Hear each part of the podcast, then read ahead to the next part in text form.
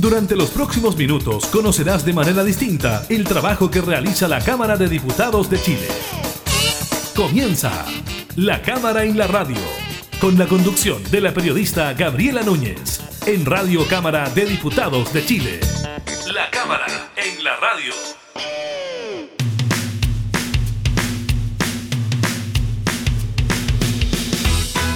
Hola, ¿qué tal? ¿Cómo están? Bienvenidas, bienvenidos a un nuevo programa de la Cámara en la Radio. Estamos junto a ustedes entregando información legislativa, temas de actualidad. En esta ocasión estaremos conversando con el diputado Jaime Mulet de la Federación Regionalista Verde Social sobre la aprobación en la Cámara de el estado de excepción, de continuar en estado de excepción constitucional, el diputado Mulet se abstuvo en la votación, estaremos preguntándole por qué tomó esa decisión. También le contaremos sobre el balance del MinSal, sobre los nuevos casos de COVID-19, la crítica situación de las camas UCI en los hospitales de nuestro país y datos que dan cuenta de que más del 90% de los chilenos pasan a cuarentena durante este fin de semana. Iniciamos la cámara en la radio.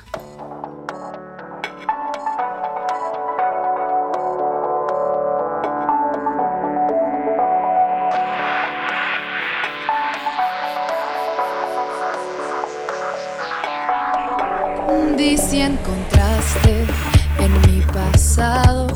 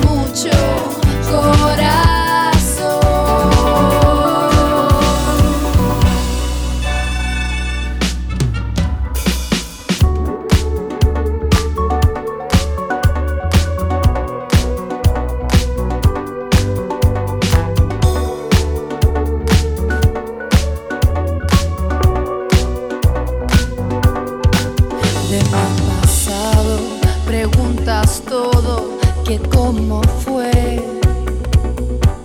Si antes de amar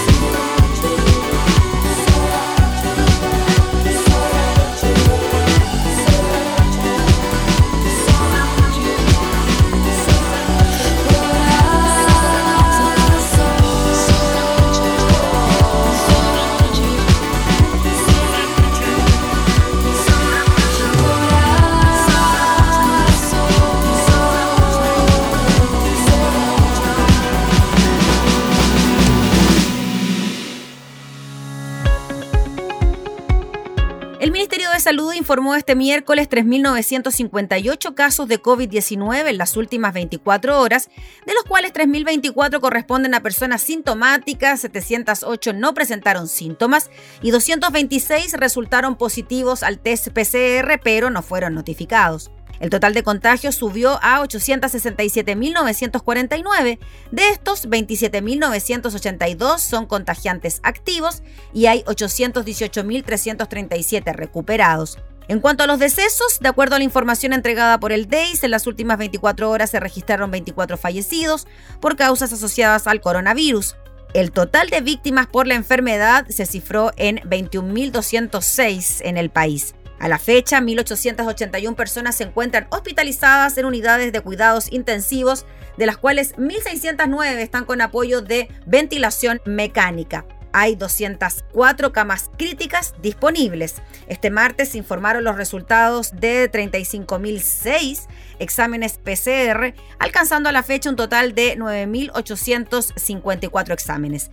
La positividad para las últimas 24 horas a nivel país es de un 11,01% y ojo, este es el dato preocupante, la más alta desde el 26 de julio. Y en la región metropolitana es de un 9%, estamos hablando de la positividad. En cuanto a las residencias, sanitarias hay 173 con más de 12.600 cupos disponibles.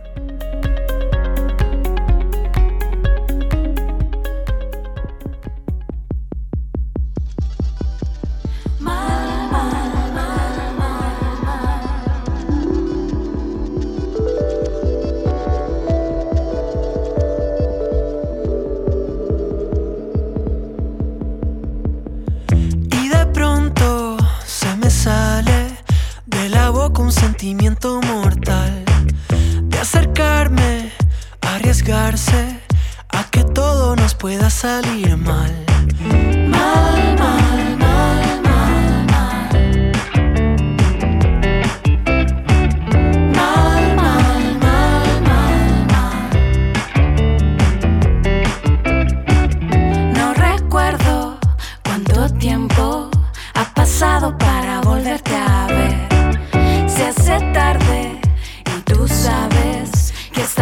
ser la última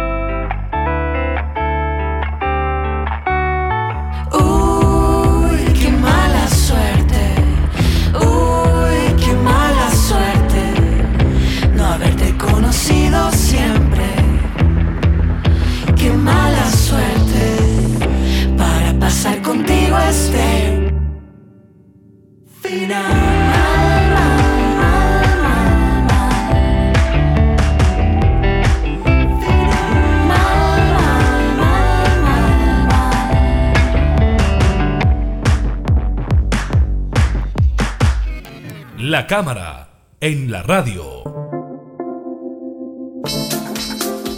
Tras un amplio e intenso debate, la sala de la Cámara de Diputadas y Diputados aprobó por 102 votos a favor, 42 en contra y 4 abstenciones la solicitud del presidente de la República efectuada al Congreso Nacional para extender la declaratoria de estado de catástrofe definida con ocasión de la pandemia generada por el COVID-19. Vamos a conversar de este tema con el diputado Jaime Mulet. ¿Cómo está, diputado? Muchas gracias por recibirnos. Muchas gracias a usted, Gabriela. Muy buenos días.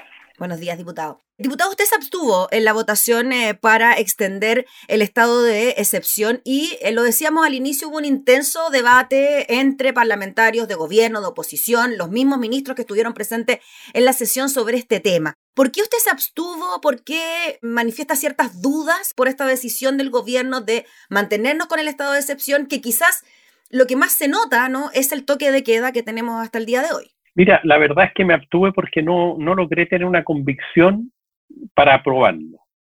Y me compliqué aprobarlo. ¿ah? Y preferí abstenerme. Eh, la abstención se cuenta como voto en contra, en, definitiva. O sea, eh, igual eh, se sumaría, digamos, a, los a los 42 más cuatro abstenciones, en el fondo es no aprobar. Pero tenía dudas y cuando tengo dudas prefiero abstenerme, digamos, para dar una señal no tan categórica. Eh, tenía un poquito el corazón dividido porque de alguna manera entiendo que el estado de excepción constitucional de catástrofe es necesario desde el punto de vista sanitario, permite ciertas restricciones a las libertades y permite también ciertas disponibilidades de recursos, de dineros, ciertas flexibilizaciones que son muy importantes desde el punto de vista presupuestario también para actuar rápido. Pero está la desconfianza del gobierno, hacia el gobierno de muchos de nosotros, yo diría de la mayoría de los que votó en contra, por las manifestaciones, las expresiones que hubo en orden a relacionar esto con la situación del Gualmapu, de la Araucanía. Y eso es muy grave porque yo no estoy dispuesto a aprobar ningún estado de excepción constitucional, ni siquiera el de catástrofe, para usar a resolver un conflicto eh, complejo, político, profundo como el de la Araucanía. Eso me molestó en el debate, no obstante, entender, en el debate previo, porque eso se planteó días anteriores también. Algunos diputados dijeron, tenemos que ir con el estado de catástrofe para meter más militares en la Araucanía, en fin, lo que me parece una verdadera locura ese tema, entender que es un problema solo de, de fuerzas, ¿ah? de militares, de carabineros, de fuerzas especiales. Por eso que me abstuve. Ahora, el estado de excepción es complejo, porque eh, restringe, limita derechos humanos, derechos humanos de primera generación, el- la libertad de desplazamiento o libertad ambulatoria de ir de un lugar a otro, el derecho a reunión, ah, restringe la libertad, por ejemplo, el toque de queda, que, que duro que no te permitan salir de tu casa, digamos, de tu lugar donde te encuentres, que no te permitas movilizar, que no puedas entrar a una ciudad que está con confinamiento. O sea, es complejo, eh, muy grave. Eh, entonces, si hay cierta desconfianza con el manejo que hace de los estados de excepción con el gobierno, particularmente con el gobierno de Piñera, porque lo relacionamos con esto del Gualmapu o lo relacionamos también con el estallido social. Esto también le puede servir al gobierno para impedir manifestaciones. De allí que la discusión fue ardua y, bueno, se terminó aprobando con una mayoría bastante amplia, pero no fue una discusión baladí, hay un problema de fondo complejo. Diputado Mulet, para aclarar por qué ahora sí se tuvo que votar y en otras ocasiones no se tuvo que votar este estado de catástrofe, este estado de excepción constitucional, es porque ya se cumplía un año, ¿no? Desde que estamos en esta condición y es por eso que el gobierno, el presidente de la República, tiene que solicitar autorización al Congreso. Efectivamente, Gabriela, eh, este estado de excepción de catástrofe, como a veces tiene que eh, decretarse muy rápido, eh, es facultad privativa del presidente decretarlo así sin consultarle al Congreso, eh, pero no puede extenderse eso más de un año. Eso tiene su lógica. Si hay una catástrofe y hay un terremoto, en fin, o una situación grave, a lo mejor a veces no funciona ni el Parlamento y el Ejecutivo tiene que tomar una decisión muy rápida. Pero claro, después de un año se supone que tiene que haber echado a correr instituciones, en fin, y no se puede transformar en definitivo eh, la excepción de derechos sagrados constitucionales como los que señalaba recién. Entonces, debe consultar al Poder Legislativo y debe ser aprobado ahora por el Poder eh, Legislativo. Se aprobó en la Cámara y va al, al Senado. Y hay un plazo, ¿no? Claro, 90 días pidió el Ejecutivo y se le está autorizando por 90 días, entiendo que hasta junio, abril, mayo, junio. Y tiene que ir al Senado ahora. Y eh, una de las discusiones que hubo ayer interesantes también tiene que ver con que el gobierno debió haber rendido cuentas. ¿ah? Muchos parlamentarios lo plantearon. Debió haber rendido una cuenta más prolija del estado de excepción constitucional. En el oficio por el cual mandó eh, la solicitud al Congreso, el gobierno estableció sus razones, pero yo creo que hay que ir perfeccionando quizá esta, esta, esta norma ah, en orden a que el presidente de la República, quien hace uso del estado de excepción, de verdad una cuenta más prolija, más fundada, más completa. Cuando usted habla de una cuenta, diputado Mulet, ¿se refiere a hacer un balance de cómo ha funcionado este estado de catástrofe durante este año? A ver si efectivamente, gracias a esta medida, por ejemplo, han disminuido los contagios, menos riesgos, se han podido entregar más fácilmente las ayudas, porque sobre ese punto quería profundizar, diputado Mulet, porque el gobierno quizás la principal justificación o una de las principales justificaciones para mantener el estado de excepción constitucional era poder seguir entregando ayudas a quienes lo necesitaban. Una de las ayudas que ha ido entregando el gobierno a lo largo de la pandemia. ¿Qué le parece a usted ese argumento? Es un mal argumento. ¿No es así? O sea, es un mal argumento, porque sí y no, porque eh, eh, el estado de excepción constitucional de catástrofe permite disponer de recursos más rápidos, evitar licitaciones, por ejemplo, traspasar recursos de un ítem a otro desde el punto de vista presupuestario sin tanto control eso tiene sus riesgos también, pues, ¿ah? la contratación del espacio riesgo, sin licitación y otras cosas que se cuestionan, como se cuestionó ayer en el debate. Mm. Eh, yo creo que es un mal argumento. Creo que el gobierno debió haber entregado una cuenta más prolija, porque en el fondo el gobierno debió haberle demostrado con mayor calidad al Congreso que gracias al estado de excepción, gracias al toque de queda, gracias a que se restringieron estas libertades, se logró que la pandemia, en fin, baje, disminuya el nivel de contagio. Nosotros lo suponemos, en términos generales, disminuir los desplazamientos, hay menos vectores, menos eh, contagios, pero no está tan claro el toque de queda. ¿ah? ¿Sirve o no sirve? Yo tengo mis dudas porque la gente que trabaja tiene que salir igual, están los permisos excepcionales, la excepcionalidad se transforma casi en una regla, no hay controles, ¿ah? eh, lugares que se requiere más control y que las autoridades locales piden más controles, no hay más controles, en el sentido de que se cumpla efectivamente eh, el toque de queda, por ejemplo. En otros lugares está el toque de queda, pero como que no se necesita. Creo que faltó ahí un mayor profundidad. Sí debo destacar, porque me pareció una cosa bien de la sesión de ayer, que fue esta especie de diálogo que hubo con los ministros. Y yo debo decirlo porque eso no es común. Eh, hubo muchos planteamientos que en sus intervenciones hicieron los diputados. Yo intervine, pero no hice un planteamiento o pregunta o cuestionamiento. Y me fijé, una cosa bien inédita, que el ministro de Salud, el ministro París, contestaba, iba tomando nota y contestó, pedía la palabra y contestó todos los cuestionamientos, interrogaciones o preguntas que se le hicieron. Y también lo hizo el ministro Osa. Y creo que eso revela una muy buena práctica, porque creo que eso ayuda al diálogo. Y reconoció incluso errores, París, me pareció bien. Eh, eso obviamente eh, aminora las desconfianzas que hay normalmente con el Ejecutivo y particularmente con el gobierno de Piñera.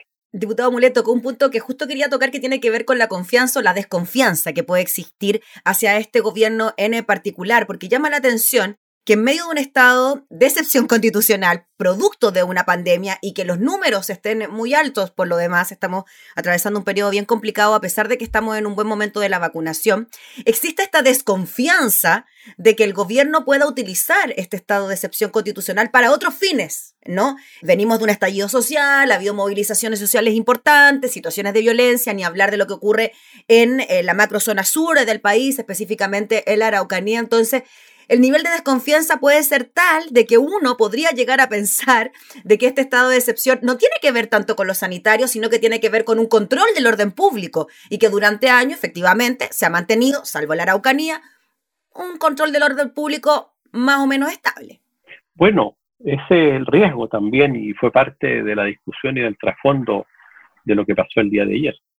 Eh, Pinochet durante la dictadura tuvo el país en estado de excepción constitucional durante prácticamente los 17 años, desde estado de sitio y después el, estado de emergencia, los regímenes más duros, digamos, ambos, de, de excepción constitucional. Mire, si el nombre dice de excepción constitucional, o sea que no se aplica la constitución, y todos sabemos la importancia que tiene la constitución y sus derechos, hoy día estamos luchando por cambiar la constitución para establecer derechos. Entonces es muy fuerte, es una cosa muy excepcional. Y claro, yo creo que Piñera eh, de alguna manera aprovecha también esto, su gobierno, para evitar las manifestaciones que muchas veces hay, han habido durante los últimos años, a partir del 18 de octubre del 2019, eh, en la noche, manifestaciones duras, digamos, en distintos lugares, particularmente en la región metropolitana, pero también en Antofagasta, en Copiapó, en La Serena, en fin. Y para evitar ese tipo de situaciones, ahora, eh, ¿eso es lícito? Yo creo que de esa perspectiva no, porque el derecho a manifestarse, obviamente de manera pacífica, no destructiva, es un derecho sagrado creo que el gobierno de alguna manera está eh, también eh, beneficiándose, entre comillas, porque es un gobierno muy autoritario. ¿ah? La, lógica que tiene para enfrentar lo de la Araucanía, por ejemplo, es meter más fuerzas especiales. Eh, no ha sido dialogante desde el estallido social, entonces creo que, claro, si usted quiere, ahí tiene una, una ventaja este gobierno autoritario con un sesgo autoritario en, el ejercicio de, los derechos de la ciudadanía, en ponerle límites, en evitar en, estos espacios de toque de queda, de restricciones, le ayuda a ese propósito de Piñera, a mi juicio. Diputado Jaime Mulet, en cuanto al toque de queda propiamente tal y el rubro gastronómico de entretenimiento, principalmente nocturno, se ha visto muy afectado por el toque de queda, si bien ahora no está a las 10 de la noche el toque, sino a las 11, se han ampliado un poco ese tipo de reuniones y este tipo de actividades. ¿Qué pasa con ese gremio en particular que ha pasado un año y que no ha podido salir adelante producto de este toque? ¿Usted cree que debería existir un toque de queda similar a lo que ocurre con el plan paso a paso? Es decir, que vaya siendo por comunas distinto y que vayamos avanzando o retrocediendo en virtud de la cantidad de contagiados? Bueno, eh, puede ser, el presidente puede decretar el toque de queda circunscrito a áreas geográficas determinadas, eso me parece que es perfectamente posible hacerlo. Eh, pero creo que eh, una de las cosas que anda mal también en el gobierno tiene que ver con las ayudas que tiene que hacer llegar a los sectores que se han visto afectados por las propias medidas del gobierno, que restringen las libertades y que afectan también el comercio, con el propósito de evitar, obviamente, la pandemia, la contaminación, los contagios. Perdón. Eh, y ahí es donde eh, ese sector que usted señala, el de, el, de, el de, los restaurantes, por ejemplo, que normalmente trabajan hasta las 2, 3 de la mañana, el expendio de, de, comida, de alcohol, en fin, de entretenimiento, distensión, que por lo demás es muy necesario, digamos. Eh, es parte de la vida, digamos. ¿ah? La vida no solo es trabajo, estar en la casa. Sobre todo en estos momentos, diputado, en que hemos estado con encierro, pandemia, etcétera. Entonces una vez se lo ve, claro, y es una manera de distraerse, está el estrés, está una serie de problemas, estar confinado, ¿cierto? La tensión, la pérdida de trabajo, etcétera. Eh, y este sector se ve tremendamente afectado. Creo que ahí debiera haber también algún grado mayor de flexibilización. Pero por otra parte está la crítica y escuché al ministro ahí, y no la he podido procesar bien todavía yo. Un poco decir, mire, es culpa de la gente que aumentaron los contagios porque nosotros permitimos los desplazamientos por permiso de vacaciones, ¿cierto? Y resulta que el 88% de los contagios se produjo en entornos familiares y no en la micro o en el trabajo, en fin. Eh, ¿Por qué se produjo ahí? Porque la gente no se cuidó. Entonces ahí hay un problema también. Eh, hay responsabilidad de las personas, pero tiene que haber una comunicación del riesgo clara.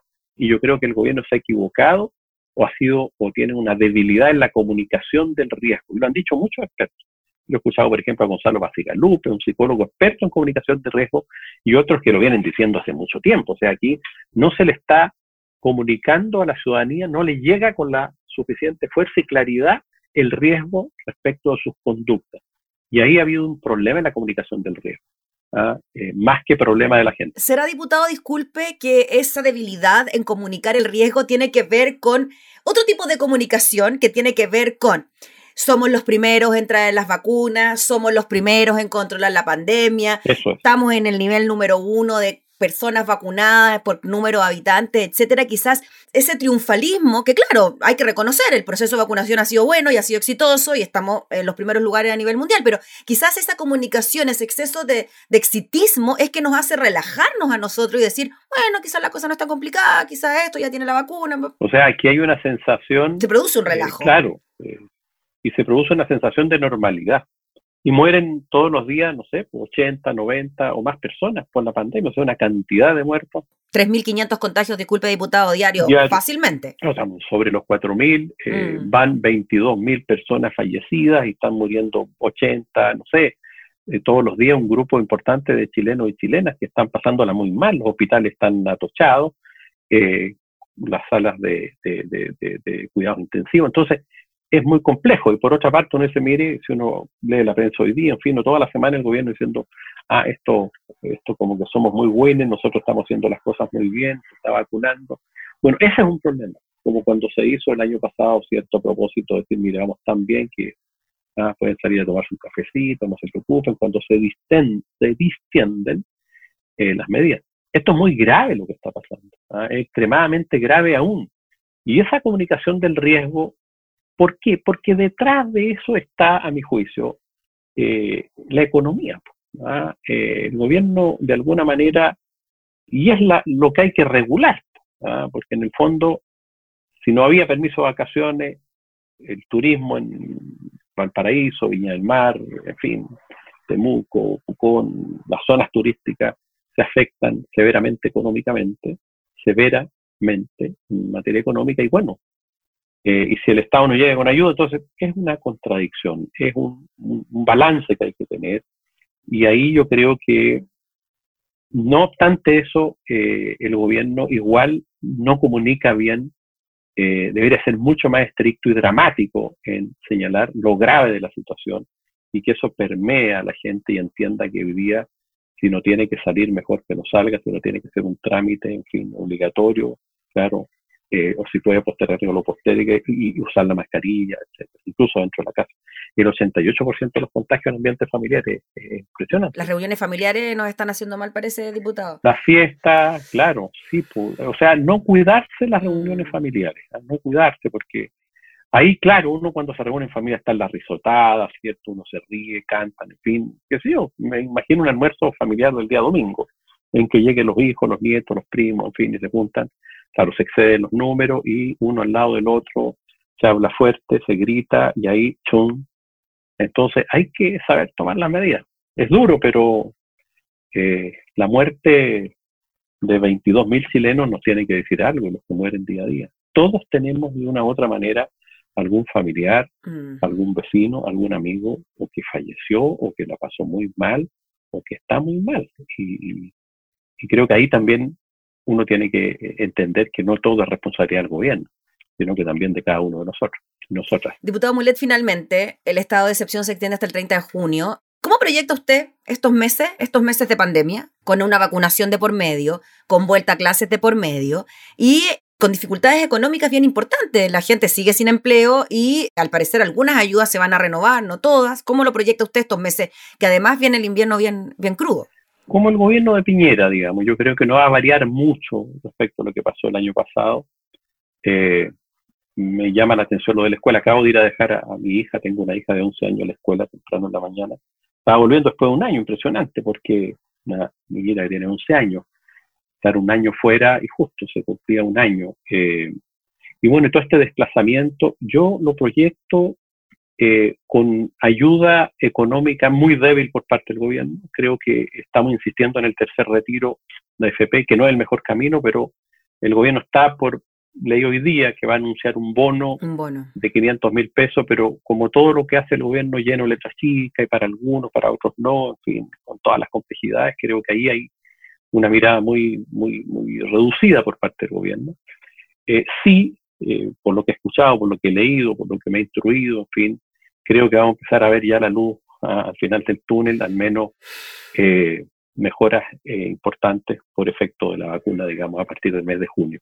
Lo dijo ayer el ministro, lo han dicho otras autoridades, epidemiólogos, ya va a empezar a haber efecto rebaño a partir del mes de junio, se supone, si es que se logran las metas de vacunación de la población de riesgo. Y creo que eh, esa es la esperanza que tengo. Se refleja también en la bolsa de comercio, los números eh, han mejorado. Yo reviso mucho el comportamiento de los actores económicos que van de alguna manera eh, prediciendo lo, que pasa.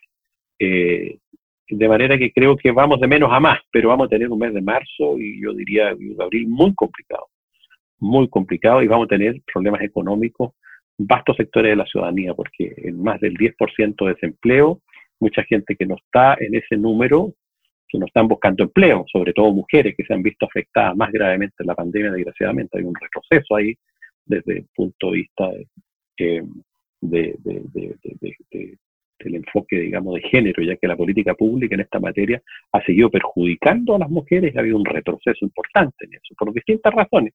Eso da para otro programa, pero creo que eh, no es mucho lo que espero más allá de lo que se hizo el año pasado, sino que espero que la vacuna empiece a, las vacunas empiecen a, a surtir su efecto y de ahí empezar a mejorar.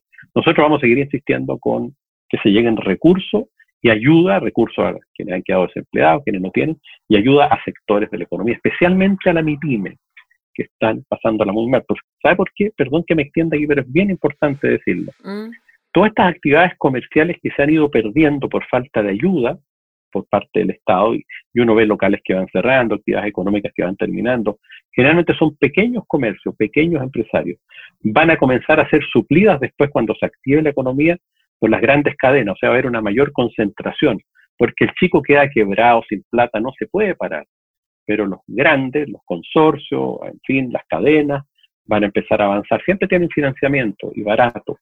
Y va a haber una concentración económica más grande de la que opera en Chile en los distintos mercados. O sea, menos actores van a desaparecer mucho. Y eso me preocupa. Lo he dicho una y otra vez en el Congreso. La ayuda debería haber sido rescatar a nuestros pequeños emprendedores, pequeño comercio, rescatarlos, ayudarlos. Esa no es plata perdida, aunque no paguen todo el dinero, porque son un modelo de sociedad, una estructura societal que se va a alterar si es que no se les ayuda como corresponde. Muy bien, pues, diputado Jaime Mulet, le agradecemos enormemente por el contacto, por el tiempo que ha tenido para conversar de este tema junto a nosotros y estaremos súper atentos a lo que pueda seguir ocurriendo. Falta tramitación todavía en el Senado de este tema, pero creemos que se pueda despachar y veremos pues, qué pasa de aquí al 30 de junio. Que esté muy bien, diputado, que tenga buen día. Muchas gracias a usted, que esté muy bien. Gracias. Era el diputado Jaime Mulet hablando sobre la aprobación en eh, la Cámara de Diputadas y Diputados de la continuidad del estado de excepción constitucional.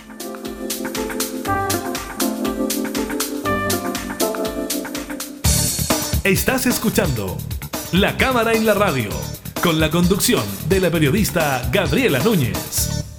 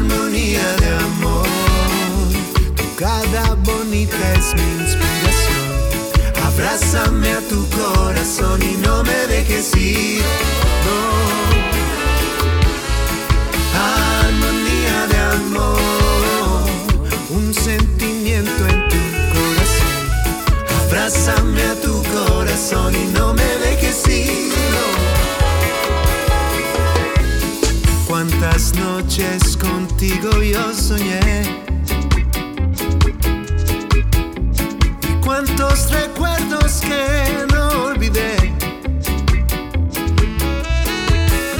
La luz del de arriba no nos abandonará. No, pues si amor siembras, amor cosecharás.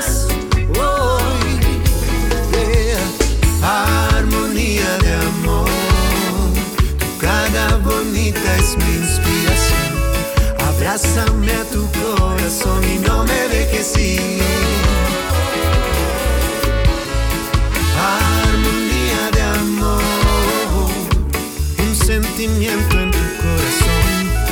Abrázame a tu corazón y no me dejes ir.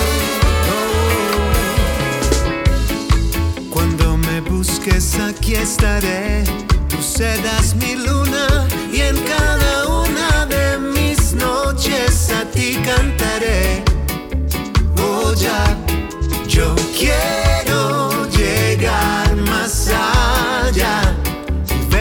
Tu cuerpo es un poema de sensualidad y te lo digo al ritmo del escayos.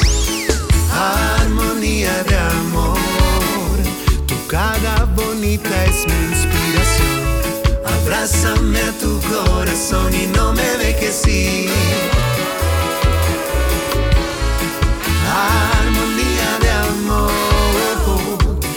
sentimiento en tu corazón. Abrázame a tu corazón y no me dejes ir.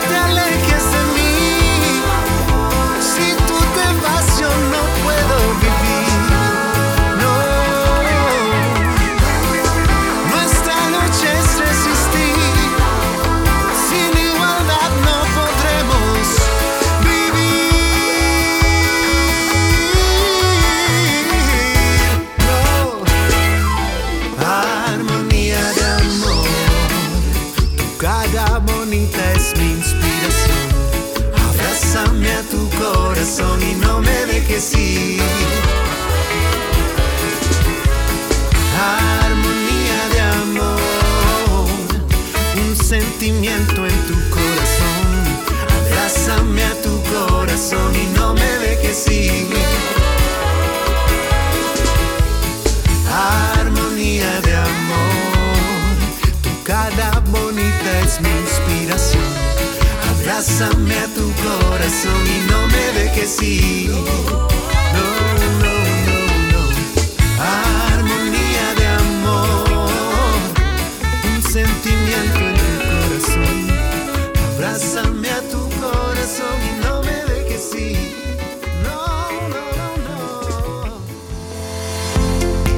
Continuamos con información de la salud. Una delicada e inquietante situación enfrenta, por ejemplo, el Hospital El Carmen de Maipú. Ante la falta de recursos en camas críticas y ventiladores mecánicos debido al aumento de enfermos por COVID-19. Según lo informado por el director del recinto, Juan Kerr, han experimentado un fuerte incremento de pacientes en el servicio de urgencia. Kerr puntualizó que ese hospital ya no cuenta con camas UCI ni ventiladores disponibles para la demanda de los pacientes contagiados de COVID. Tenemos todas nuestras camas ocupadas, dijo el especialista, todos nuestros ventiladores mecánicos ocupados. La hospitalización domiciliaria también está con sus cupos completos. Detalló también que en el momento más crítico de la pandemia el año pasado el hospital contó con 55 ventiladores mecánicos y que la situación este martes daba cuenta de que hay 52 unidades ocupadas, lo que torna muy compleja la atención para los pacientes más graves. Por lo mismo, el facultativo llamó a las personas a cuidarse de los contagios. La situación hospitalaria está extremadamente frágil y en cualquier aumento de la demanda puede provocar un colapso.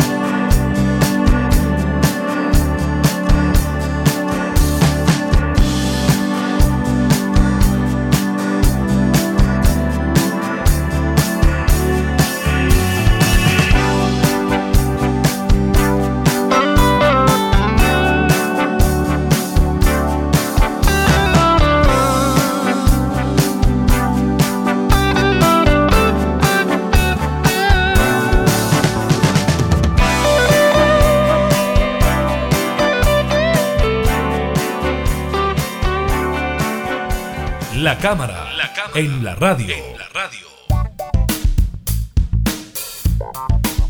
Vamos con otra información, tiene que ver con las cuarentenas de fin de semana, porque a raíz de las medidas adoptadas por el MinSal, este fin de semana 244 comunas estarían en cuarentena, considerando las que están en fase 1 y 2. Esto significa que 17.062.253 personas estarían confinadas, lo que equivale a más del 90% de la población a nivel nacional. Números que pueden descender o aumentar, pues este jueves se anunciarán nuevas modificaciones en el plan paso a paso. A comienzos de enero, la subsecretaria Paula Daza hablaba de que existía una fatiga pandémica en los chilenos tras las sucesivas restricciones, para lo cual se habilitó el permiso de vacaciones. Llegó marzo y se registró un aumento en los contagios a nivel nacional, el cual superó los 5.000 nuevos casos durante tres días consecutivos. Esto generó preocupación en la autoridad sanitaria, pues estos números no se registraban desde junio de 2020. No obstante, una gran diferencia a lo que ocurría el año pasado es que ahora los casos no se concentran en la región metropolitana, sino que se dispersaron a nivel nacional, causando el retroceso de varias comunas en el plan paso a paso, lo que ocasionó que este fin de semana podría haber más de un 90% de la población en cuarentena. Según el investigador de la Universidad Autónoma y miembro de la Sociedad Chilena de Psicología de Emergencias y Desastres, Eduardo Sandoval, el confinamiento podría tener un impacto en la salud mental de las personas. Reiterar que el impacto psicológico originado por la pandemia del COVID-19 y su medida preventiva a través de la cuarentena producen un efecto amplio, sustancial y heterogéneo que puede ser duradero en el tiempo, afectando tanto a la población en general como al personal sanitario. Sobre esto último, el experto ahonda sobre cuáles podrían ser los síntomas que aparecerían con la prolongación de los confinamientos. Aquellos periodos de confinamiento prolongados sobre 10 días o más se asocian a mayores niveles de estrés y ansiedad, además de otros síntomas como frustración, alteraciones en los patrones de sueño y de alimentación. Frente a la incertidumbre causada por la pandemia y el retroceso en el plan paso a paso, el doctor Sandoval recomienda que se requiere de flexibilidad, responsabilidad y autocuidado tener contacto con nuestro entorno social a través del teléfono y videollamada, dice el experto. Sin embargo, agrega que el confinamiento podría generar una alerta en las personas para que cambien actitudes y vuelvan a las medidas de autocuidado y la conciencia sobre el virus. Además de las consecuencias psicológicas que podría generar el confinamiento, esta medida permitirá la reactivación del ingreso familiar de emergencia, pues que 244 comunas estén entre las fases de cuarentena y transición, ampliaría la cantidad de personas que califican para recibir el aporte económico, considerando además que este jueves se realizarán nuevos anuncios en el plan paso a paso.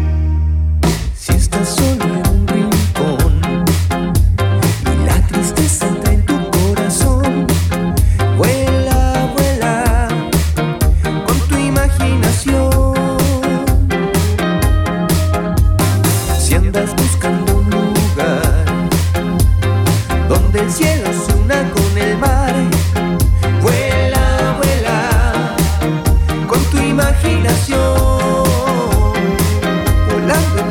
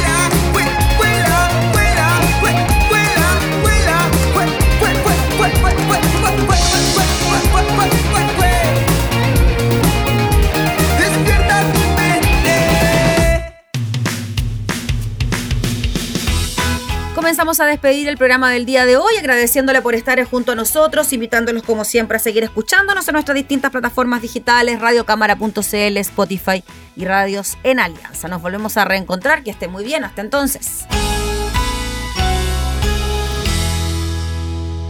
Hemos presentado La Cámara en la Radio, una mirada amena a la agenda de trabajo de los diputados.